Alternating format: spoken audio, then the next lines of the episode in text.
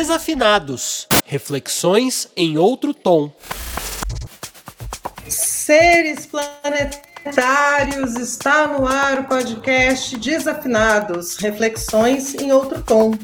Um programa que você pode assistir as gravações ao vivo aqui no YouTube sempre às sextas-feiras a partir das 9h30 ou ouvir nos principais tocadores. Nossos episódios vão ao ar quinzenalmente às terças-feiras. Se você achou difícil seguir essa agenda, fica tranquilo, porque a gente também acha um pouco difícil cumprir a nossa agenda. Então, fica ligado nas nossas redes sociais, como desafinadospod, principalmente no Instagram, ou ainda você pode se inscrever aqui no canal, apertar o sininho e ser notificado sempre de conteúdo.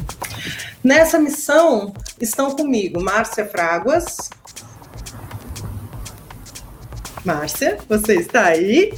Eu tchauzinho, estava esperando você chamar o Ivan.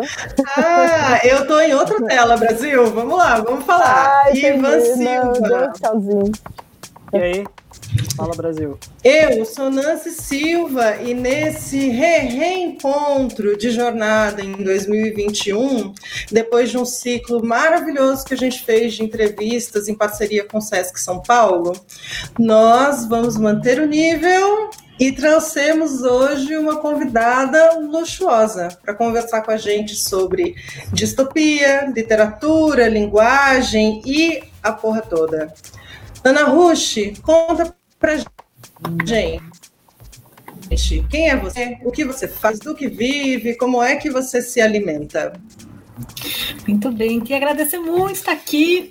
Ouço os desafinados lá desde o início, né? Fiquei muito feliz mesmo, fiquei muito tocada por estar aqui com vocês. Está friozinho neste momento do presente em que estamos. Não sei se você, criatura do futuro que está nos ouvindo, está num tempo mais ameno, num espaço-tempo mais ameno.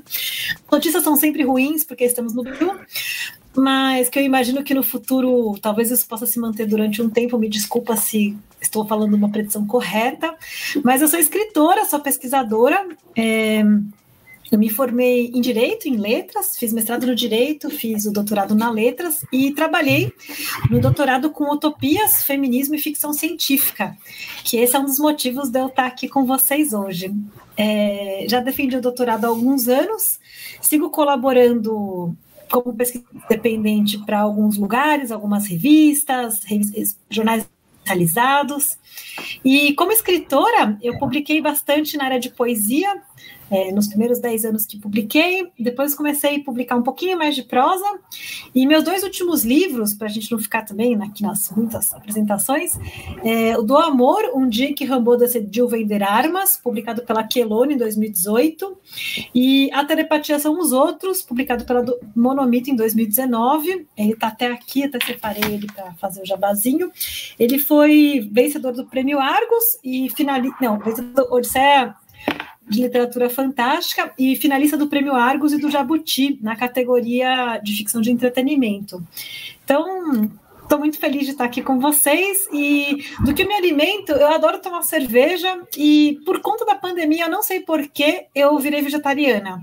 Eu acho que já devia ter feito essa, essa transição há muito tempo, tempo atrás, mas eu não estou, então, do que eu não me alimento é de carne. de tudo exceto carne. É. Ana, é um prazer enorme te receber aqui. Eu fiquei pensando hoje como que eu ia começar a provocação, porque nosso último programa a gente recebeu a Marina Lima e eu fiquei com vontade de perguntar para ela, Marina, para começar, quem vai colar os tais caquinhos? E com você, eu confesso que eu tive a mesma tentação de perguntar, Ana, a telepatia são os outros? Mas eu não vou te perguntar isso, não. É, eu vou te perguntar o seguinte: a gente está vivendo um momento que tem muito a ver com o que você pesquisou, né? É, no teu doutorado, você é uma estudiosa da obra da, da Margaret Atwood, que escreveu o conto da Aya, e com o que você escreve também de ficção, né? Então parece que ficção e realidade se aproximaram aí numa perspectiva distópica. Mas isso é o que eu acho como leiga. Eu queria saber de você. Você acha que nós estamos vivendo tempos distópicos? Afinal de contas, o que vem a ser a tal da distopia? Pois é, é se, me chamou muito para falar de distopia, né? É, embora no, na origem eu tenha estudado as utopias, e acho que a gente vai falar bastante de utopia hoje também, porque é a moeda, que a outra face da moeda, vamos dizer assim. Eu acho muito difícil falar de distopia na literatura no Brasil, porque uma coisa que eu sempre gosto de lembrar é que a nação foi erguida a partir de dois genocídios. Então, e um deles, que é o genocídio da população indígena, ele foi justamente provocado por um vírus, ou um, muitos vírus, porque a, a, a, o primeiro impacto na população indígena que aqui era residente foi ocorreu por meio antes de vir o, o embate bélico outras coisas mais cruéis, mas pelo simples fato da troca biológica de corpos, né? Então assim, muitas doenças que não existiam na América do Sul passaram a existir, dizimaram muitas pessoas, né? Isso, inclusive, foi utilizado de forma muito cruel, e não sei pouco a respeito disso, mas quem está nos assistindo talvez saiba mais.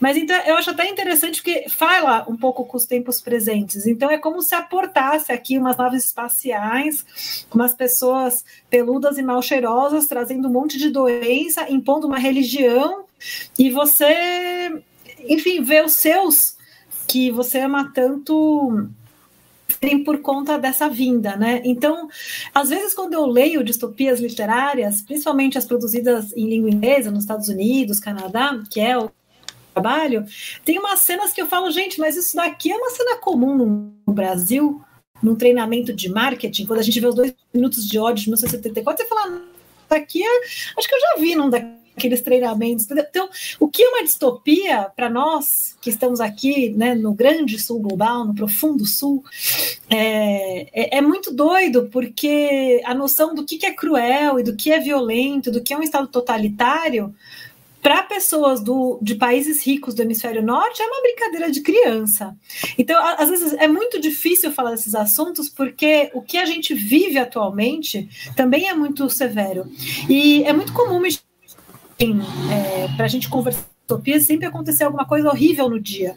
Mas não é porque é um acaso, é porque aqui acontecem coisas horríveis todos os dias. E alguns casos são noticiados por conta da magnitude, outros não. E talvez uma das funções da arte é dar sentido a coisas que não têm o menor sentido. Esse condão, né? Até, até porque a, religião também tem um pouco esse papel, né? De religar, né? De, uhum. de amarrar coisas que não fazem nenhum sentido. E às vezes a arte, a literatura, a música, artes plásticas e outras manifestações artísticas, o cinema, talvez nos traga ou um conforto ou talvez uma sensação de um acontecimento maior que eu possa ficar mais tranquila, ou então me reorganizar para conseguir resistir e sobreviver, né? Eu tenho uma certa saúde mental. Então, falar sobre respondendo a você, Falando, o que é a distopia, é, eu gosto de falar que é uma forma literária, porque se você fala o que é distopia, é, olha, é só sair aqui na, nessa porta, né? Tô aqui, a mulher branca, mas tá ali, né? Então, é, é, é, é a distopia tem que fazer uma... A distopia está ali, logo ali na esquina. É, então, e, e, acontecendo nesse momento. Então, é muito de, por exemplo, a fome ter voltado como uma ameaça se, severa à população brasileira. Gente, é, então o que, que eu posso falar? Então, o que eu tudo especificamente são literárias. E ali é, tem, um, tem uma personagem, tem um arco, tem, enfim, várias coisas que acontecem. Mas a distopia mesmo é algo, enfim, muito presente, infelizmente, no nosso dia a dia. Nancy, seu microfone está fechado. Tá. Hoje é dia Mercúrio retrógrado, Márcio. Depois você dá o, o, o boletim pra gente. Ana. Microfones fechados, clássicos da pandemia, né? É, esse e o da tela, né? É isso. É, Ana, isso tem muito a ver. Assim, eu fiquei pensando no que, que a gente podia trazer para você e, e, e, relacionado à literatura, relacionado à, à, não utopia, né, que é esse tempo que a gente está vivendo. E, e, é engraçado que veio para mim essa coisa da narrativa, que é o que a gente mais ouve, né, se apropriar de uma narrativa, ou tem uma narrativa, ou é, junto com a distopia. E isso é tudo que você faz, né? E aí, quando chega na realidade, quando aterriza na realidade, a gente está nesse nessa seara de trevas, né? Esse momento trevosão que a gente está vivendo. Então, eu fiquei provocada a te perguntar o seguinte: será que a gente não precisa voltar para a linguagem, assim, dar um passo atrás, entender como é que a gente pensa, entender é, como a gente formula as ideias e para quê, é, e também como é que a gente repensa essa programação de possibilidades pela linguagem? É muito, é muito boa a pergunta. É, eu ando obcecada por um tema de pesquisa que eu, eu só sou obcecada e não estou pesquisando, porque a pandemia logo eu só procrastino.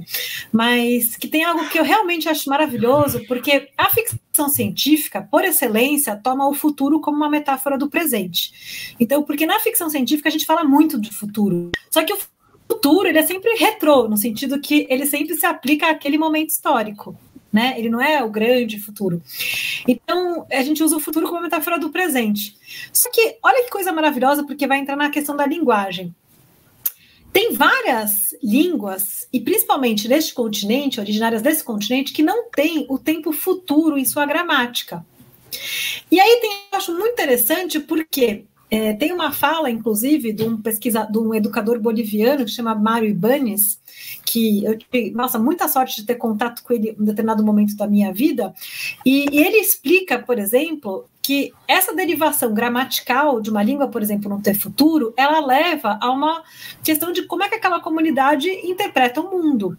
E no caso, ele fala que brigar por um futuro melhor não faz o menor sentido, porque o que você deveria lutar na realidade é por um presente que seja bom. E, eu, e, eu, e é extremamente revolucionário você pensar que você não coloca os teus problemas para outras pessoas resolverem no futuro. Você teria que dar conta deles agora. E, inclusive, ele fala algo que até numa reunião que eu tive, é, um colega meu, Fábio Fernandes, falou: Nossa, isso parece o anjinho lá do Benjamin. Que aí, é, se você fala, não, você tem que se voltar ao passado, porque no, na, no caso, para eles, o futuro está orientado para o passado. Porque é de lá os seus conhecimentos para você concluir. Que hoje em dia está sendo muito trabalhada a noção de ancestralidade, ou mesmo a noção de historiografia, que a gente tem que levar em conta.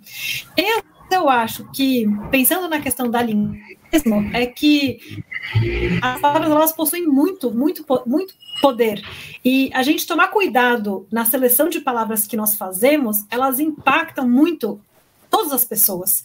E aí eu acho que como escritores, como pessoas que estão é, na cultura, produzindo cultura, que é o que vocês fazem, a, os termos que nós usamos são muito importantes. E isso é tão verdade que a palavra narrativa está na moda. Criar uma narrativa, porque a gente sabe que as narrativas estão sendo disputadas. Veja, você acha que há 10 anos atrás uma pessoa comum ia ter essa, essa noção tão clara? Por quê? Porque a gente sabe que existe essa construção constante de narrativas. E isso é feito em pequenos clusters, né? Às vezes de comunicação, então em grupos, é, em nichos, aí você vai alimentando ali com certas. Porque às vezes, pela escolha de palavras, você já sabe o que a pessoa pensa. O que, que a pessoa, né? E aí o que eu acho, o que, que os artistas, né, no caso eu que escrevo, né, que posso fazer a partir disso, é tentar insertar é, futuros possíveis ou perguntas possíveis para que as pessoas possam repensar um pouco o que elas estão fazendo, né? E, e aí, nesse caso, futuros possíveis, no caso, seriam presentes possíveis. pensando aí no, na, na, na, em, outra, em outra gramática, né? Numa gramática decolonial, vamos dizer assim, não sei, não sei, estou chutando. Mas assim, é, porque será que a gente não devia pensar como é que eu devia fazer agora? E essa pergunta incomoda muito, porque a gente não tem, às vezes, muito tempo hábil para refletir. E isso interfere na forma que a gente fala, o tempo para falar. Eu achei interessante isso que você colocou, que me lembrou o Parque das Ruínas, da Marília Garcia, que ela fala que, que existe o registro de uma língua, de uma tribo andina, na qual o passado ele está na frente da gente, porque a gente já viu acontecer. Né? E o futuro está nas costas, porque é aquilo que a gente não sabe que vai acontecer e que lembra o anjo da história. É, é, é, aí, né? é, exatamente. O Fábio Fernandes, quando falou, eu falei, gente, mas. E, e no não é que é uma coisa, não é uma sabedoria universal, nada disso. É se dar conta que às vezes a gente tem que reparar mais. Porque, vamos, vamos pensar na ascensão conservadora do Brasil, que é o que impacta tanto o meu trabalho, que eu estudei pré-Trump, depois passou, a pesquisa muda, tudo muda, porque o, o, livro, que era o livro desconhecido, voltou à lista dos best-sellers. A gente conseguia ver as sementes daquilo em várias coisas, né? Então, isso é pensar um pouco essas perspectivas, né? Por que, que não estava tão claro que isso, esse, esse, esse, esse, esse trem ia bater, né? Não sei se respondi, Nancy. Eu acho que sim, e dentro disso tem uma coisa que a gente vira e mexe traz para os desafinados, né? Que é, todos esses direitos que, for, são, que a gente tem hoje e que tentam tirar são conquistas, né? Ninguém deu. E a história dessa luta onde está. É, e, e, e, e, junto com isso, né, é, é uma coisa que Muitas vezes as pessoas trazem assim, ah, eu não sei o que vai ser daqui para frente ou como vai ser. Assim, gente, vai ser porque o que a gente sabe fazer como espécie é encontrar sentido nas coisas. É, é. é. Gosto muito dessa frase, só a luta muda a vida, porque a gente nunca tem as coisas garantidas rápido, assim, direitos, conquistas, e, me, e mesmo quando a gente traz, eu, eu, uma coisa que eu acho muito impressionante, que é, por exemplo, a noção de cânone literário. As pessoas sempre ficam xingando o cânone, o cânone, são os caras do mal, o cânone. Gente, a, a seleção de leituras, ela mudou completamente em, sei lá, 20, nos últimos 20 anos, porque foi ao assistir é, como estudante né? E depois, inclusive, talvez interferindo mais, porque quando a gente faz pesquisa, a gente interferir mais. Eu acho interessante que a gente às vezes tenha, sabe, grupo pesquisa com assuntos super Então, no fundo, é, lutar também é fazer essas coisas, né? Porque a gente às vezes acha que isso não, talvez não seja, é, porque lutar tem a ver com pegar em arma, ser forte, enfrentar fisicamente, que também talvez às vezes seja muito importante em vários momentos históricos, quando as coisas às vezes chegam a esse ponto. Mas eu acho muito relevante também essa coisa do da, de, de, de trazer coisas que são que não eram vistas antes, né? Outros, outras questões que talvez não aparecessem tanto. Muito bom. Ivan? Pois é. Bom, tô me ouvindo, tô me ouvindo, tudo certo? Então, Sim. Mas essa coisa da distopia, da utopia, dos dois lados da moeda, isso tem a ver com uma coisa que você falou e que a Márcia falou, que nós falou, que é o tempo, né? Então a gente vive no país que era o país do futuro, onde alguém tirou o futuro da gente e de muita gente, de pelo menos 400 mil pessoas não vão ter mais futuro, né? E aí é, não, é, é inevitável a gente não lembrar desde, sei lá, o filme Exterminador do Futuro como o Santo Agostinho, né? Com aquelas coisas tão assim. É, sobre a não existência do passado, a não existência do futuro, o presente já ser passado a partir do momento que você fala uma frase. E aí eu te pergunto, nessa coisa do tempo, né? E isso reflete muito nessa, nesse tipo de literatura, tipo de produção é, de cultura, né? Das distopias. As distopias elas vêm crescendo muito e já vinham crescendo antes da pandemia. É, é, o mundo vinha passando por, uma, por um momento de conservadorismo, de negacionismo, de uma série de uma série de, de apagamentos onde muita gente começou a se apoiar nas distopias, né? E baseado em tudo isso que eu tô falando, eu te pergunto, o, o, o futuro, o futuro, esse futuro que, sei lá, nos anos 60 se achava que hoje a gente já tá com carros que sabe, dos, dos Jetsons e ao mesmo tempo estamos no mesmo lugar. E em vários lugares estamos mais atrasados do que nos anos 60, né? Então temos muito mais gente passando fome até. É, o futuro é o que? É Black Mirror, é cyberpunk, é terraplanismo sem limites, é negação de futuro. É o que? O que, que é esse futuro? Se, se você tivesse que escrever um livro agora sobre o futuro, como é que é o futuro daqui 50 anos pensando no que a gente está vivendo hoje? Ana Rush no papel de o oráculo de Matrix. Pois é. Não, mas é o que a gente tenta fazer. Não, é o que a gente tenta fazer. Então, tem uma coisa, eu vou, vou, vou começar pelo País do Futuro, aí eu vou chegar na previsão, vou até anotar aqui, fazer a previsão. Banha na Rush, banha na Rush. Não, mas, mas é assim. Tem uma questão, essa, essa, os países do futuro, eu não sei se foi o Stefan Zweig que, que inventou essa frase, ou que ele popularizou, enfim, né?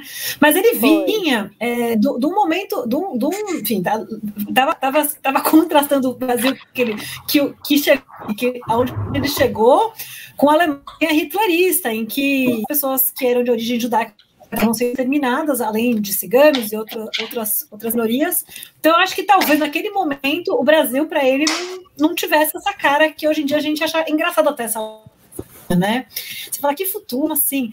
Mas o que acontece é que eu, eu vejo que grande sul do sul que estamos, é, a gente ainda continua com um padrão de produção capitalista em que somos assim é, é, é, é, assim, é, eu gosto de falar atraso, só que é difícil mensurar o tamanho do atraso, porque eu ainda vejo poucas pessoas sendo donas de muita coisa e são pessoas é, que, que assim que não tem, você não sabe nem o nome, porque algo que me, que me perturba também, que é, é outra coisa que anda me perturbando, é que, por exemplo, na época do Luiz XIV lá, você sabia quem eram os ricos? Você sabia, eles moravam em tais lugares, eles tinham tais famílias, tinham as árvores genealógicas deles. Quem são as famílias ricas do Brasil? Assim, de cabeça. Eu, eu acho, assim, de modo genérico, que são os outros de Lost. Agora, se eles quiserem dar sobrenomes, fiquem à vontade. Os nomes é, porque... iniciativa da arma, né? Porque existe, existe uma estratégia muito inteligente da parte das pessoas super ricas. Não estou falando de quem tem dois carros, gente. Isso daí não é ser rico. Falando assim de quem só usa helicóptero para se locomover. Você está nesse padrão, você não está nem ouvindo os desafinados se você usa helicóptero para se locomover, provavelmente. Se você então, essa que eu ouvindo, acho que é faça o... uma doação para gente. por, por, favor, né, também. Mas é, é, isso, assim, a gente não sabe quem são as pessoas extremamente ricas. E isso é um problema porque você não consegue apontar para essa nova aristocracia global e cobrar delas. Porque a gente sabe que as pessoas enriqueceram muito na pandemia os super ricos, não, não né, a pessoa que tinha dois carros, que agora só deve ter um depois da pandemia, né? Mas o. É, e essas pessoas elas eram capazes de vacinar a população mundial em poucos meses. E elas não fizeram isso. Então, assim, eu acho que inclusive falta uma certa estratégia, até de grupos políticos, de dar o, o famoso nome aos bois. Porque a gente conhece o Jeff Bezos mas fora o Jeff Bezos e o Elon, o Elon Musk, ele se candidata, né? A estar tá lá sempre. Mas, mas, quem são essas pessoas? Por que, que elas não são responsáveis por isso? Tem uma questão política, por que que tá, né? E, e, aí fica essa, esse melindre, ah, vamos taxar os super ricos, ah não, eles merecem ter dinheiro. Gente, eles têm que ter responsabilidade, tem que ter é vergonha na cara. Porque se eu fosse uma super rica, bom, médico não sei é eu, teria outra subjetividade. Mas será que eu assistiria de boa pandemia, as pessoas morrendo, não tendo vacina para ninguém? Eu, eu teria atrás o treino para aguentar acha... uma coisa dessas? Mas você não acha, Ana, que esses velhos fantasmas que ficam sendo ressuscitados, como o comunismo, né, ou esse discurso de meritocracia justamente para blindar esse tipo de coisa. Com quer certeza, dizer com que certeza. Se, vo, se, você taxar as grandes é, riquezas, acho que as pessoas entendem que você está querendo culpabilizar de alguma maneira. É sempre levado para uma esfera moral, né? O debate. É. Né? Exato. Não, e, e, me preocupa muito que, por exemplo, debates até sobre classe social em geral estão meio fora de moda, né? Vez, talvez isso talvez eu acho que volte, porque é uma construção também, né?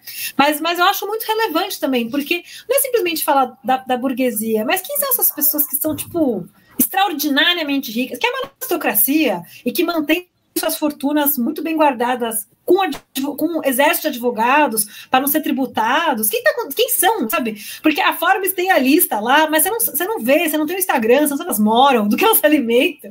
Certamente comem carne. Eu digo mais, você não sabe nem se elas existem. Você não sabe nem se elas existem de verdade. É, sabe por quê? É.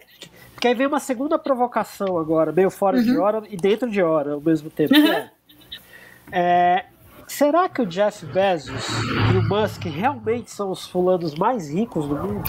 Será que é uma excelente tem... pergunta. Será que é uma tem alguém pergunta. acima deles, controlando eles e eles sendo, sendo apenas bodes expiatórios nesse Hello, e, e, e, não, é, é, e ainda te falta. É, aí, isso dá para fazer uma ficção já. Gente, Opa. será que o Jeff Bezos é chão de fábrica de alguém? Imagina isso! Cadê o Big Brother? O Jeff Bezos ele pode muito bem ser um ator, gente. Ele pode muito bem ser um, ser um ator. E pode ser só um player dentro de um jogo que tem ainda alguém controlando. Ou trazendo para uma referência brasileira, Ivan, é, esses grandes ricos que não existem e não aparecem, porque o que aparecem são as empresas, os bancos. Né? Você nunca fala das pessoas, né? Você, não, é, é uma entidade e. E, e, você não consegue seguir, você não consegue cancelar, você não consegue nem saber quem são. Porque é, é eu acho isso assim muito. É, é um sistema. É, Cara, isso é uma, é uma jogada, assim, é uma nova jogada que eu sei que vai, vai vir à moda em alguns anos. Então, pensando aí, né? Pensar quem são esses integrantes dessa aristocracia global, eu acho muito urgente, por exemplo, para a esquerda, assim, né? Eu, eu sei que está sendo feito, principalmente esse trabalho de tentar tributar grandes fortunas, mas até num sentido laico, assim, do tipo, mano, você é super rico, paga a vacina, sabe assim, uma questão até, né? E eu acho que o, enfim, numa, numa outra forma cultural desse grande explorador, desse grande senhor, as pessoas, você sabia quem era e elas tomavam ali. Hoje em dia, eu acho que a irresponsabilização é total. E, e isso, para mim, é, é, uma, é, um novo ciclo capitalista, assim, bem concentrador de tudo, de rei e poder. E aí, fazendo a predição, né, é, o que, que, eu acho, né, é, a mudança climática vem, vem que vem, né, assim, tá nós aqui, que temos mais ou menos uma mais, mais mesma idade, né? Nós vamos ver é, coisas horríveis acontecendo com relação ao ambiente, e isso cada vez eu acho que fica mais palpável, né? Porque as pessoas falavam muito do aquecimento global, e não vai vir certamente só na forma de calor, vai vir na forma de muitos ventos, vai vir na forma de muitas enchentes. É, o que aconteceu em Florianópolis, acho que foi no ano passado já, que teve aquele mini tornado, é, é algo assim que você vê claramente, por exemplo, na Flórida, na época dos que não era uma região que era tão ameaçada por, por ventos, e agora hoje em dia se tornou lá uma rota. O Caribe talvez ainda não se torne viável em lugares do Caribe. Então, assim, isso é muito grave. Então, isso não vai ser menor, é tá previsto e é igual a pandemia, entendeu? As pessoas previam antes. Só que ninguém quer acreditar que vai ser daquela forma, porque é, é, é a velha história da panela e do sapinho, né? Você esquenta a água, o sapo tá lá dentro, tá tipo quentinho, quando ele vê, né, tá fervendo. E tá quentinho assim agora pra gente, entendeu? Só que a gente tá, ficam zoando a Greta, sabe? Ah, não, ela é só uma criança, ah, fica falando mal ah, ela, ela tá muito aparecida, vamos, mas no fundo é algo que nós vamos passar assim, vai acontecer muitas coisas com relação a isso, e obviamente quem vai sofrer vai ser sempre a população mais pobre. E, enfim, vários países do mundo, né? Então, esse é um, acho que a mudança climática ela, ela vem que vem, não vai dar para a gente não enxergá-la mais. E a segunda coisa que eu acho que já está acontecendo é que e é, é, é, essa forma de comunicação que é online e tal, eu acho que ela vai vir cada vez mais para dentro do corpo, porque a barreira do corpo ainda está sendo muito discutida. A gente, o Google Glass tentou implicar, não bem aceito. Falaram que era por design, mas eu não acredito isso. Eu acho que é uma questão que as pessoas ainda não estavam comprando aquilo. Mas quando a barreira corporal, você falar, não, tudo bem, eu aceito usar óculos, ou aceito colocar uma lente de contato, eu acho que a coisa vai. Porque pode ver que pelo olho eles não, não, não veio, né? A Google Glass não emplacou, mas a Alexa, a Siri, elas já são assim muito conhecidas. E, e, e o comando de voz, ele tá cada vez mais perfeito, né? Bom, vocês devem. Então, assim, eu acho que vai cada vez vir mais para o corpo. A gente não vai precisar. É, Olha, olha que coisa desagradável. Eu acho que vai ser bem desagradável, né? Ainda bem que eu vou ser velha não vou saber usar nada. E vou ter que ficar pedindo ajuda. Mas assim, é, mas imagina que desagradável que você não consiga se desplugar desse monte de coisa porque vai estar no teu corpo mesmo. Não é eu posso abrir o celular. Embora a gente seja treinado para ficar o tempo inteiro desbloqueando, né? Então, isso daqui a gente não consegue ficar sem. Tem exercício que eu dava em aula eu parei de dar porque realmente gera muita ansiedade nas pessoas, que a gente está discutindo tecnologia. E eu pedia para todo mundo colocar os celulares num lugar em que elas conseguiam ver. Veja, não coloquei o celular. É, era assim: vamos colocar o celular aqui na mesa e a gente vai ter aula lá. As pessoas não aguentam mais de duas horas. É, não aguentam. É, tamanha a dependência psicológica que a gente tem, é uma dependência é, igual a gente tem de uma droga, né? Ou uma, ou uma prótese, que associa né? isso. É, é isso que eu ia falar. O É uma prótese, né? Exato. É. Ele, ele se Então- tornou mais um membro, do, mais um membro do seu organismo, né? E aí eu acho que assim, ou o futuro vai ter que ser radicalmente ecológico ou não será. É, é, é- é assim, é, não tem, né? Porque tem a, a civilização ou barbárie, né? Eu acho que a gente já passou, a gente já, já, já optamos. já optamos pelo bem, entendeu? Então. Então, assim, é, ou, a gente tem uma guinada muito louca de falar, não, é, eu tenho que respeitar meu corpo como, enfim, a minha subjetividade, daqui tem um limite, e, e, por conseguinte, o planeta tem que ter, tem que observar isso, né? Ou eu acho que eu, eu realmente acho que a coisa ela é muito complicada para consertar, né? Você acha que é uma possibilidade da gente transitando mais para um registro do comando de voz e sair um pouco do visual? Com certeza. Essa, você acha, Com né? Com certeza. Sabe por quê? Porque eu acho que até é uma forma mais sutil de penetração tecnológica. Sim. Porque, veja, é, o óculos ele foi muito rejeitado porque é muito claro que a tecnologia está em você, está vestindo você. Agora, se é voz, eles estão ouvindo a gente o tempo inteiro. Outro dia eu falei não sei o que, dos vezes Egito já apareceu as pirâmides no Instagram. É bem pouco sutil, entendeu? Até porque esse canal Assim, sensorial da, o canal sensorial da fala, quando você verbaliza alguma coisa, você pode não estar vendo, você pode estar longe de uma pessoa que quando você verbaliza, talvez a mensagem chegue primeiro. E aí tem uma coisa que é o que, que a Siri ou a Alexa fazem para as pessoas? Elas não dão dicas, elas não tocam músicas, elas são companhias. Então é um espelho. Você está se espelhando num, outro. você está se espelhando numa garrafa d'água. Oi, garrafa d'água, a garrafa. Responde para você. Então, o que, que acontece? Isso está muito claro. Isso vem sendo feito há muito tempo sem as pessoas perceberem. Tanto que, quando você põe a prótese visual do Google, isso te coloca numa posição de exposição. E as pessoas não acreditam Mas- quando falam com, com máquinas, esse machine learning por pela voz, ela já acontece há muito tempo. Mas tem duas coisas. Fala, fala, Duda. Tá. Não, mas tem duas coisas aí que eu acho que, que tem a ver com isso, que é e, e a ver justamente com, com as histórias, as narrativas. Como é que essa tecnologia é introduzida? Então, essa tecnologia do Google Glass, ela é super adaptada ou tem tudo a ver com a gente, mas talvez de um modo tão explícito naquele momento, que é o que 10 anos atrás, isso foi rejeitado porque estava muito à frente, mas daqui a cinco anos talvez não seja, né? Exatamente, Porque a gente passou por exatamente. outras coisas. É, e a outra coisa, já não me lembro mais, desculpem. Não, mas depois, Mas eu- depois não, volta. depois Mas volta. tem uma coisa que eu quero também te perguntar nas previsões do oráculo Ana Rush. Tô adorando, parece que eu tô na- lá na cozinha do Matrix. É, eu queria que Ai, você eu queria falasse, eu queria que você falasse um pouco dentro desse colapso ecológico, né? Como você falou, ou o futuro será ecológico ou não será. E eu adorei essa, essa formulação.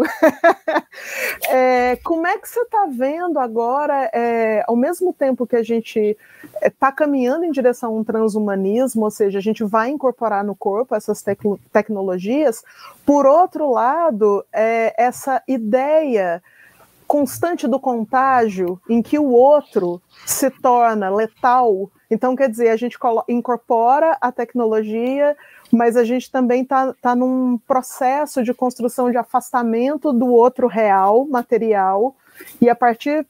Por, por medo desse contágio, e a partir disso, tem uma série de coisas que estão começando a, a mudar também, né?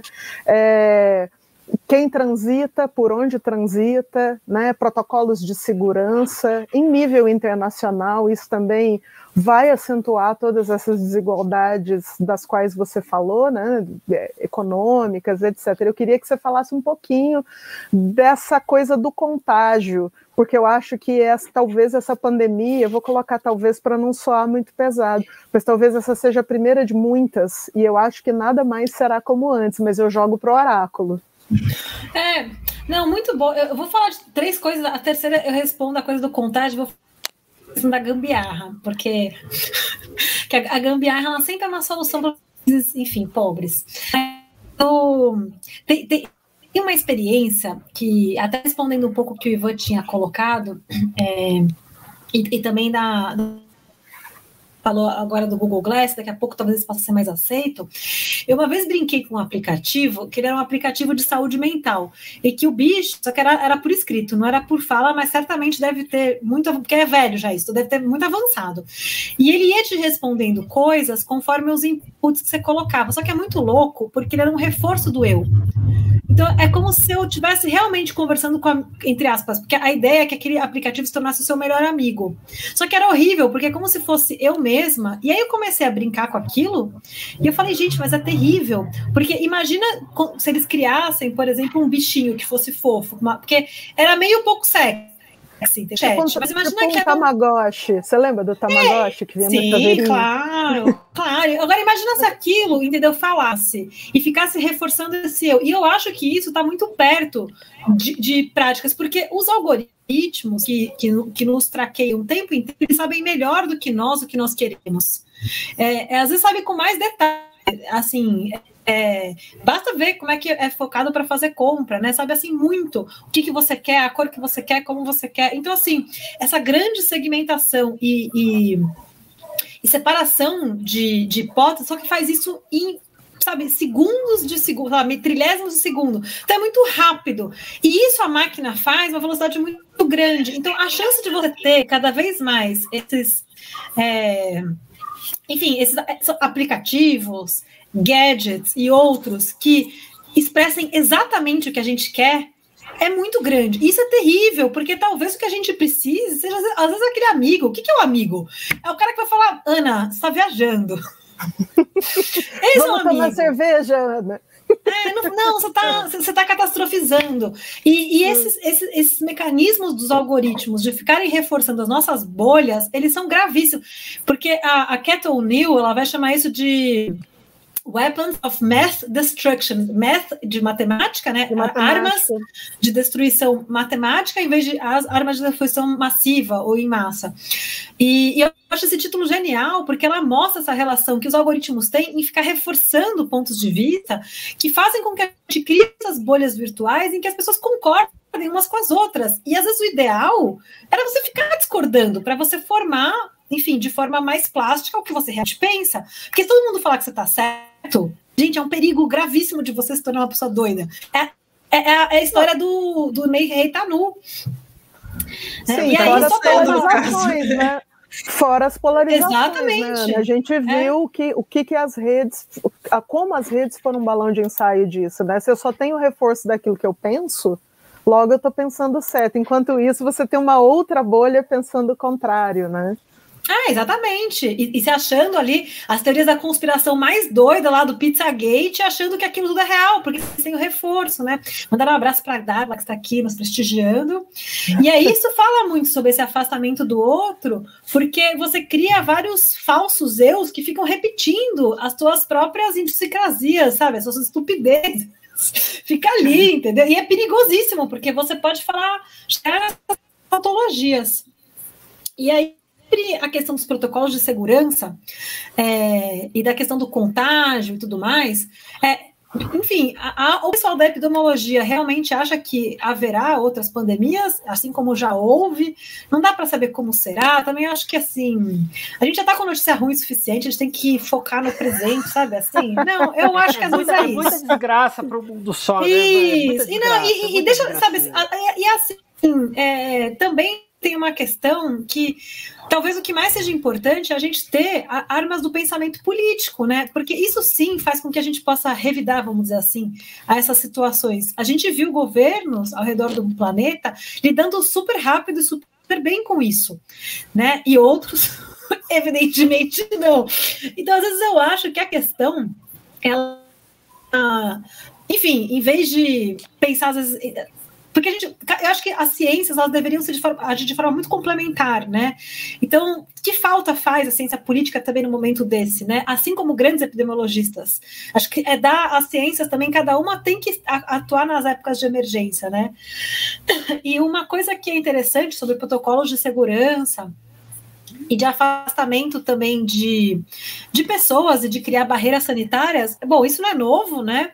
Tem, eu estava escrevendo uma ficção, até depois parei, mas tinha uma época da minha vida que eu era fascinada pelo advento do Memorial do Imigrante, porque eu descobri que ele fica na Moca, aqui em São Paulo, deve ter outras parecidas em outras cidades do Brasil, mas o da Moca ele é muito interessante que ele chamava de hospedaria. Mas ele nada mais era do que um grande centro para quarantinar pessoas. Porque as pessoas, porque assim como os portugueses, quando chegaram aqui, lá, todo sujo, cheio de doença e mataram um monte de gente, as pessoas também no século XX ou no, ou no meio do XIX, que foram é, levas de imigração que vieram para cá, geralmente imigrantes brancos e tudo mais, daquela política eugênica brasileira tal, mas elas ficavam lá, porque eram pessoas geralmente pobres também nos seus países de origem, exatamente para ficar lá e esperar enfim, é, as doenças que fossem se manifestar para depois poderem ir para onde teriam que ir. E eu sempre fiquei fascinada com esse aspecto sanitário. E, eu ficava assim, gente, mas as pessoas ficavam aqui, então, hosped... que chamava hospedaria, hospedadas, entre aspas.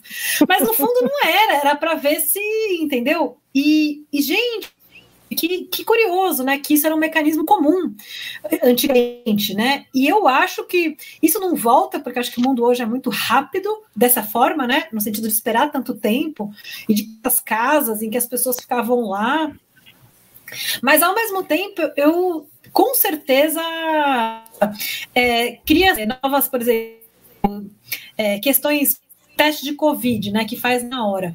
Tem, eu sei que tem aeroporto, por exemplo, dos países de, do Oriente Médio, dependendo da companhia aérea que você está viajando, eles fazem Covid, mas PCR, não aqueles que as pessoas fazem aqui antes de entrar na balada no Brasil. Eles esperam o resultado do PCR e aí a pessoa pode prosseguir o voo, ou seja, eu imagino que essas coisas possam se tornar mais comuns a depender dependendo do que, do que vai acontecer, né? Não no caso da Covid, que eu tenho a impressão que a Covid daqui a pouco ela, ela, foi muito impactante na nossa vida, mas no tempo histórico vai se tornar um grãozinho, sabe? Não, outros efeitos eu acho que ela vai trazer, como essas mudanças tecnológicas de Sem né, dúvida. mudança do trabalho. Sem dúvida. Sem dúvida. Escola, escola outra afetadíssima. As práticas escolares vão ser afetadas. Ainda não criaram o Uber da escola, né, da, da universidade, mas quando criarem a marca, sabe assim, a marca que é sinônimo de universidade, acho que a gente está de curso, a gente está ferrado. Eu, não dá aula, ideia, né? não dá para. Não, mas já todo mundo sabe, todo mundo sabe. Estou aqui oraculando. É assim. Para na Não, você não precisa ir muito longe. Tem não dá ideia. Hoje, tem empresas hoje que oferecem determinados cursos para as pessoas se divertirem. Doméstica, por exemplo, é. né? Vem patrocinar patrocinem a gente. É, doméstica. É, é, é, tem mais uma outra americana que também faz é. isso, que é você faz cursos para se divertir, que você tem uma aprendizagem fácil, que é uma coisa tranquila, e aí você acaba for, leve, e aí você acaba formando um gosto por, por esse tipo de jeito de aprender, e pensa, se eu posso aprender uma profissão, um hobby assim, eu posso aprender também é, história, o idioma, e essas plataformas, elas, elas vêm crescido na pandemia cada vez mais. Não, é, não e, e outra, né? Provou-se porque eu sempre gostei de aula online, na realidade. Eu trabalho com isso há muito. Gente, olha, a Escola do Futuro da USP, ela é velhíssima. Que se, a gente, eu tive na minha graduação da letras, a gente faz muito tempo isso, faz mais de 10 anos. Eu tive disciplina sobre e-learning. Então a gente sabia. E, e, é interessante que justamente as coisas mais legais que a gente estudava há 10 anos atrás na área de e-learning não são muito usadas hoje em dia. Por quê? Porque o filé mignon é caro. Vou dar um exemplo, tutor. Porque nós achava-se muito importante que, além do professor, do material gravado em vídeo, a gente tivesse uma figura que fosse uma figura mediadora, por exemplo, que não é o professor da disciplina, mas que ficasse ali, né, é, animando as pessoas, elas estão aprendendo. Cara, isso, isso as pessoas cortaram por culpa, porque é caro, mas as pessoas aprendem melhor quando tem o tutor. É, é um fato. Só que Sim. isso é um luxo. Que eles querem o quê? Eles querem fazer um, eles querem fazer o YouTube do, do curso cobrando, Sim. né? E, e tem cursos maravilhosos, assim, pelo amor de Deus, tipo Masterclass que é de escritores, né? Excelente. Mas ao mesmo tempo, cara, seria tão melhor aprendizado se eu tivesse pequenos grupos, e se eu tivesse prática de troca, e se eu tivesse feedback do que eu tô fazendo, porque nunca tem feedback de nada, né? Você tá lá assistindo o curso. É, sei lá. Mas tende, eu acho que isso tende, é, é, e aí é interessante entender que a pandemia não inventou nada, né? Que a gente fica, a gente foi invadido por muitas coisas que já estavam em processo, pelo Exatamente. menos estão funcionando agora. É, que quando a gente puder voltar, vai, não tem muito jeito, eu acho que vai ser essa lógica do local, sabe? O que, que eu faço aqui na internet, isso se desdobra no pessoal. Agora é quanto tempo isso vai demorar, né? E Sim, também para é. quantas pessoas, porque o abismo que está se criando entre as classes é um negócio infinito, né? É, na realidade você moveu, você deixou, você deixou mais claro. Eu vejo muito claro isso com, com eventos, né? É, se criou agora um costume de eventos internacionais que eu acho maravilhoso, assim, é uma porta de conhecimentos e trocas incríveis. Eu sei lá, tava rolando os eventos sobre o Punk, é muito incrível, porque vão as mesmas pessoas dos mesmos países, de vários países, mas são as mesmas pessoas. Então você cria, entre aspas, uma comunidade interessada né, num tema, e é muito legal cara, é, você tem uma capacidade. Eu tenho um grupo de estudo agora com umas mexicanas que a gente se fala sempre. Cara, a riqueza disso é, é mesmo. Mas ao mesmo tempo, é, várias outras coisas emergem. Então, por exemplo, nesse caso desses eventos internacionais, muitas vezes você não fala uma língua majoritária, que nem é óbvio que o inglês está aí, mas o espanhol também é uma língua majoritária para várias coisas, né, na nossa região. Então aí você começa a ver que, cara, estava tudo bem antes e agora você tem que ter novos. Né? Eu conheço várias pessoas que estão fazendo palestras em inglês que nunca deram palestras na vida em inglês, e estão morrendo de medo, e, e, tudo bem, né? A gente vai, tem que fazer, é muito divertido pelo desafio, mas ao mesmo tempo, imagina que não basta uma boa conexão você talvez tenha que ter é, várias outras competências que você não está preparado para ter. E essa nova revolução do trabalho, né, que certamente os nós temos ótimos teóricos do trabalho aqui no Brasil, né, devem estar tá super estudando e pensando, mas isso daí, gente, vem como rolo compressor, assim, né? E não Uma sei velocidade como alucinante, né, Ana? É, porque a classe média é. imagina, gente, que vários empregos. Classe média. Fala da classe então, média. Então, cara, favor. que vários empregos não vão existir mais. A gente já sabia. É assim, ó. ó o Estadão chamou vários escritores de ficção científica, acho que foi em 2017, para fazer contos de, privat... de, sei lá, de automatização de profissões. Né, para fazer contos em que algumas profissões não existiam mais. Há várias profissões, gente, que já existe máquina.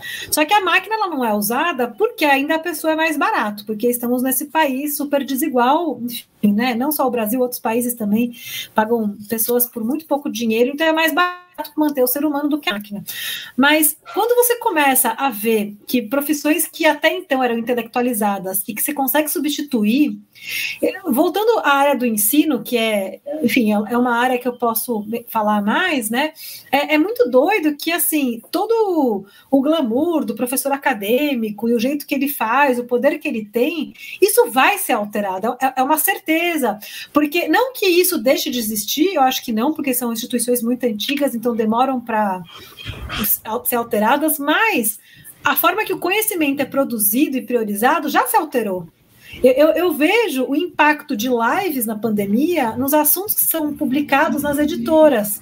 Então, assim, já, já existe esse trânsito. Então, um professor acadêmico que, por exemplo, não quiser participar muito de live, tá tudo bem, às vezes eu acho que não tem que participar mesmo, é, mas talvez tenha um alcanor. Isso começa a. a, a e, é, e, é, muito preocupante, eu acho, porque você, enfim, é, é, desabilita às vezes as pessoas que sabem muito, mas que não estão dispostos a reaprender algumas coisas.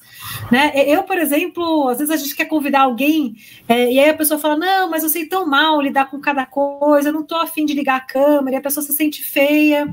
Que, que às vezes é um, a, a gente não se sente bonito, mas a gente está treinado por causa da da selfie a se expor. Então a pessoa é, são várias coisas que é muito difícil, né? Então, essa é um impacto, eu acho. E outros são várias profissões que não deveriam existir mesmo, sabe assim, do tipo. Eu, eu vou dar um exemplo. Eu trabalhei muito tempo como advogada. É, advogados que estão no mais alto na carreira, tem muitas pessoas cuidando das coisas acessórias para ele, eles, né? Então tem secretária, tem o advogado, é, tem, tem o estagiário, tem estagiário para uma coisa, tem estagiário para outra coisa. Gente, isso está sendo substituído por aplicativos. Entendeu? Você às vezes não precisa ter esse monte de pessoas, porque você tem que dar conta do que você tem para fazer. E isso está sendo cobrado, inclusive, das pessoas que estão nessa situação de poder, fora as outras que, não, enfim, não vai ter profissão, né? Mas é muito sério. E, enfim, agora isso vai ser levado para outros empregos, na área, por exemplo, de programação, de automação? Eu acho que sim, mas que não vão ser gerados no Ministério Sul. Essa é uma notícia. Eu acho que sim, vai. Tá, porque é óbvio que fechou uma profissão, sei lá, radialistas amadores. Tinha muito antes, né? Amadores não, desculpa, gente. Radialistas da, de AM, né? Que foi, que foi um tipo de rádio que foi enfim, deixou de ser popular num certo período, depois fez as FMs e agora a rádio é menos popular. Os radialistas de AM, né, é, ou quem lidava com rádio, diminuiu, diminuiu e foi para uma outra indústria, que vai nascer uma outra indústria. Mas eu acho que no nosso caso, quanto mais tecnológico é, menos tecnologia a gente desenvolve aqui. E a única saída para nós desse sul global, por isso que a, a, a ideia de gambiarra e de remix é tão importante, porque já que a gente não detém os cérebros, porque os melhores de nós vão ser contratados para ir para outros lugares e ganhar bem. E, e, eu acho que, infelizmente, eu vou, vou não vou. Gente, não dá para falar para um pesquisador, não ficar aqui pelo Brasil. né? Não dá. Vai lá, sabe? sabe fique seguro onde você está, sabe? Ganhe bem, né? Sabe? Cuide dos seus, se você puder, né? Mas é, é real que tem, a gente tem a migração dos cérebros. Mas, ao mesmo tempo, é o que a gente pode fazer aqui é pensar outras lógicas que que talvez quem está nesse ultracapitalismo não consiga enxergar. E, e, isso devia ser mais valorizado, né? Que eu acho que a gente, na metáfora de virar as costas, a gente vira muito as costas para saberes populares, para saberes tradicionais. As farmacêuticas sabem tudo, né? Então aí se apropriando de tudo quanto é fármaco, enfim, de de, de, comunidade indígena, mas que era até um assunto da repartição, se você mexe, um pouco nisso. Mas que eu fico muito brava, né? E eles não remuneram as pessoas. Sabe, é um conhecimento de milênios, não remunera ninguém, paga para si mesmo. E quantos desses conhecimentos que a gente tem de lidar com coisas práticas, gente. Gente, vocês já viram, tipo, uma, uma brasileira trabalhando? A mulher sabe fazer qualquer coisa, é real. Assim, em multinacional, sabe fazer qualquer coisa. Em qualquer. Ela pode ser chefe, pode ser atender telefone, atender porta, conduzir reunião, porque, sabe a gente está treinada a fazer coisas completamente e quanto mais eu acho que na posição, né, tiver, talvez de um salário menos privilegiado, vai saber fazer mais, porque é sempre colocado em situações muito desafiadoras, né, o tempo inteiro, então fica com aquele monte de competências. Porque, como diria Caetano, né, aqui é, tudo parece em construção, mas já é ruína, né? Então a gente já vem tarimbado para lidar com tudo caindo e a gente tendo que dar um jeito nisso. Com né? certeza. Né? E, e, quer saber? E curiosamente, as distopias escritas por mulheres negras nos Estados Unidos é meio assim também, né? Se a gente vê os livros da Octavia Butler, da James, é, gente, é a reconstrução o tempo inteiro já dá, é, é, é tentar, é tentar, como é que eu vou lidar com a minha comunidade nesse né, nessa situação. E como é que eu vou manter isso, né? E é isso, equilibrando o prato, e, e é de tudo, né? Mexe com medicina, com bem-estar, saúde mental. Gente, é muita coisa, né? é. né? É, então, a gente, nós como, como assim, assumindo, se a gente assumir a nossa, assumir o desequilíbrio e assumir que a estética da gambiarra é, é um saber importante que precisa ser preservado e que precisa ser é continuado, a gente tem muito mais a oferecer, porque competir com esses cérebros que estão sendo exportados, ou então as tecnologias que vêm sendo criadas no hemisfério norte é muito difícil para a gente. É, Ana, é isso. Olha, a gente tá assim, a conversa podia se estender por mais três dias, mas é, é, é, é a gente tem que chegar no fim uma hora, né? mas antes do fim, no pré-fim, né? Tem é, é, dois quadros já tradicionais do, do, do, Desafinados que são assim, é o passamento, que é o que deixou a gente passar dessa semana, e as dicas, né? As dicas para as pessoas poderem curtir esses dias malucos que a gente tem. Dicas de cultura, esporte, lazer, livros, discos, receitas de comida, o que você quiser. Mas antes vamos passar, vamos, vamos para o passamento, né? O que, que passou por esses últimos dias que foi muito marcante para você? Conta pra gente aqui. Olha, para ser muito sincera, eu ando evitando é, rede social assim, eu não tô nem, eu não tenho nem abrindo a timeline, mas a, a, as notícias elas bom, chegam. Pode ser coisa boa bom, também. Que bom. Mas Pode as coisas chegam para mim. Mas eu vou falar uma coisa boa, que acho que isso é mais gostoso. Não sei porquê, é, o meu corpo decidiu andar todo dia 5 quilômetros. Assim, é, pode ser menos, pode ser mais, eu não tô, não tô cronometrando, mas eu não sei se os, os dias estavam bonitos, eu estava muito angustiada com a vida, aí eu decidi pelo menos andar assim uma hora por dia. E aí eu não sei se você está nos ouvindo, está nos assistindo, gosta de caminhar, mas eu acho que realmente às vezes o que a gente consegue fazer é cuidar da gente mesmo, né? E caminhar é muito bom porque a gente faz a fritação, parece que a fritação passa, né? Nossa. O, o, o pé anda e o cérebro se organiza. E eu não sei, faz muito tempo que eu queria fazer isso e não sei como, em uma semana, andei todos os dias e não foi o difícil. Eu acho que os tempos eles começam a pedir, né? Tem uma hora.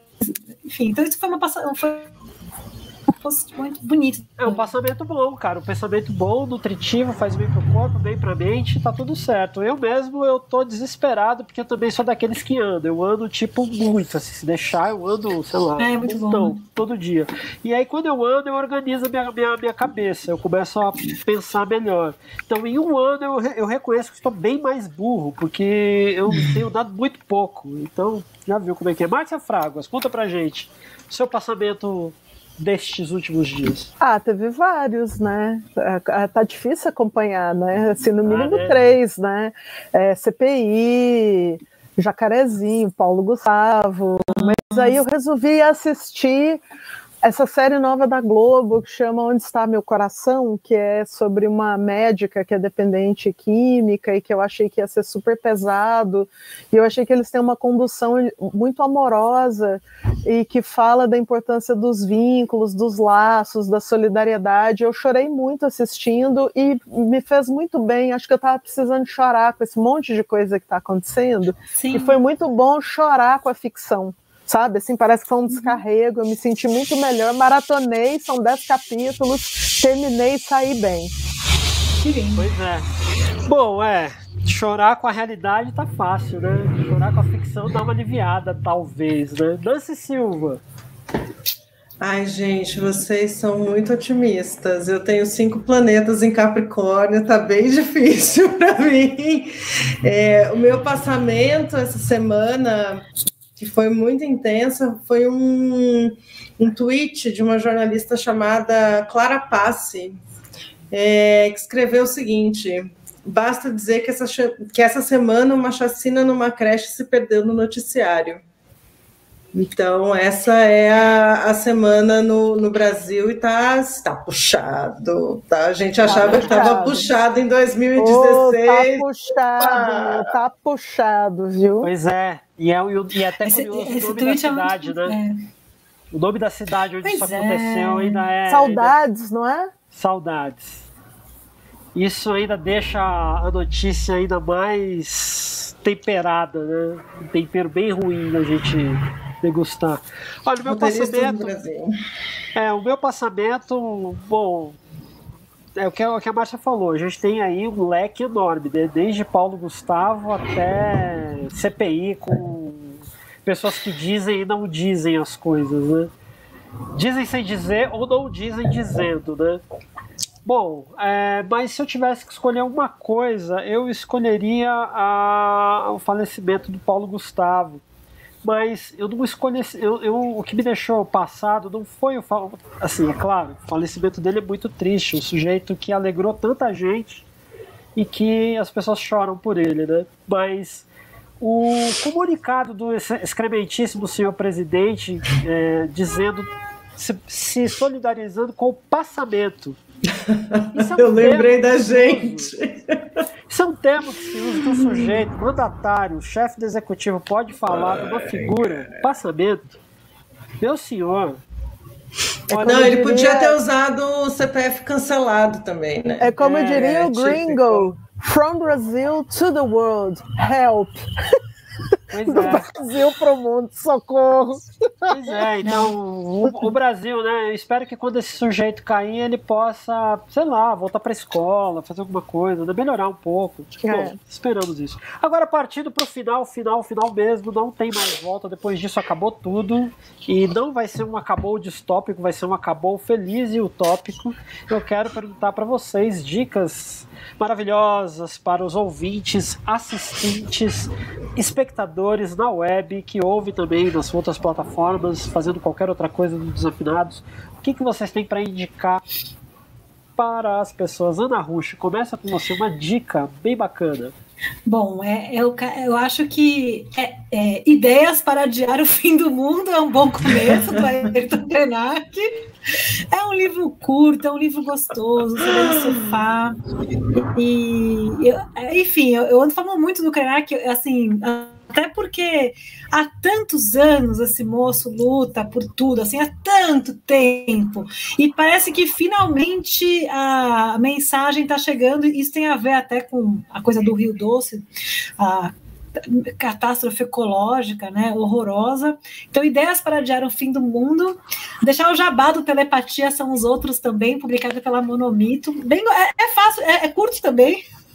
É otimista, tem lá, tem que ser um pessimistinho dos tempos, mas ele é gostoso. Você vai para o Chile de graça, né? Quer dizer, de graça não, tem que pagar o livro, mas é, vai para o Chile mais baratinho, pode, pode ir para o Chile no conforto do celular. A famosa jabadica, né? Nancy Silva, sua dica.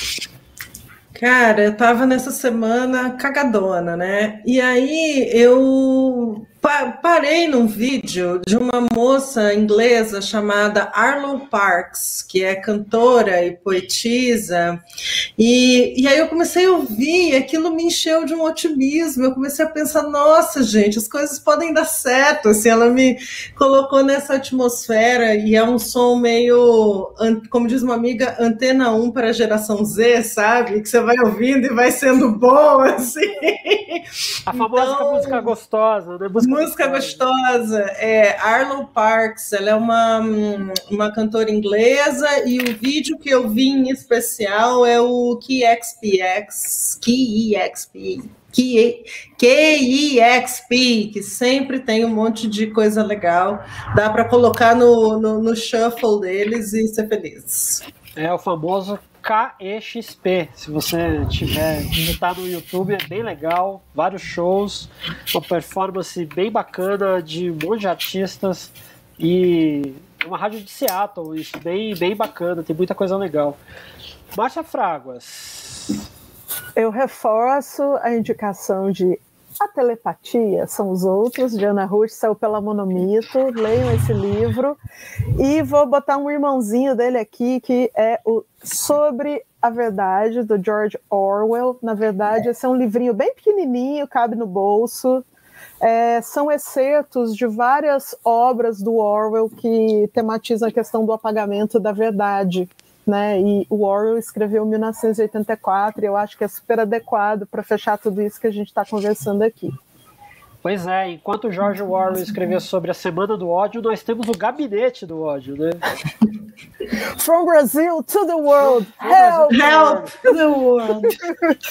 Pois é. Bom, a minha dica, é, na verdade, são duas. A primeira dica é o podcast é, Incêndio na Escrivaninha, com a nossa entrevistada. Tem umas coisas bem legais. Eu pude ouvir alguns episódios e vale a pena.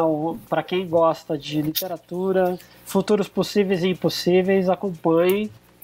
E a outra dica é a série do Netflix Sexify. Três garotas polonesas inventam um aplicativo para o orgasmo feminino, para entender melhor é, e como chegar lá. Muito. E é muito legal, porque é muito divertido, é super sacadinho e é uma linguagem jovem para gente jovem. A produção polonesa de, de, de cinema e série está bem legal. Eu vi um outro filme esses dias que eu não lembro agora o nome, mas está bem joia. E o som dessa série é uma coisa inacreditável.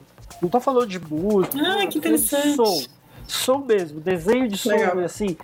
Do nada você tá assistindo a série, é, é um mini spoiler aqui. Você tá, eu não posso falar muito, porque segundo a Luana, minha companheira, toda vez que eu falo qualquer coisa eu entrego tudo. Então eu vou ser bem rápido. Que é. Você vai ouvindo a série, aí você tá com fone de ouvido bom, de repente você tá lá ouvindo, tá acontecendo uma cena, de repente você ouve um gemido aleatório. Ah, eu sabia que era por isso. Mas dentro da narrativa da série, é inacreditável. No último É, capítulo. tem tudo a ver, né? No último capítulo fica tudo de um jeito muito legal. É uma série curtinha, você vê em oito. é, São oito capítulos, você vê um bate-pronto só e é bem legal. Sexify. E com isso, chegamos no final do Diga 33, Diga 33, 33, Idade de Cristo, 33 desafinados. Terminamos mais um com Ana Rushi, Nancy Silva, Márcia Fagras, Fragas. Eu sou Ivan Silva. Obrigado, Ana, por você estar aqui com a gente. Obrigado quem teve a Ah, eu paciência que de ouvir agradeço, até o final. E é isso. Valeu, meu povo. Ah, muito Beijos. Aquele tchau de bis para você gente. que está assistindo a gente.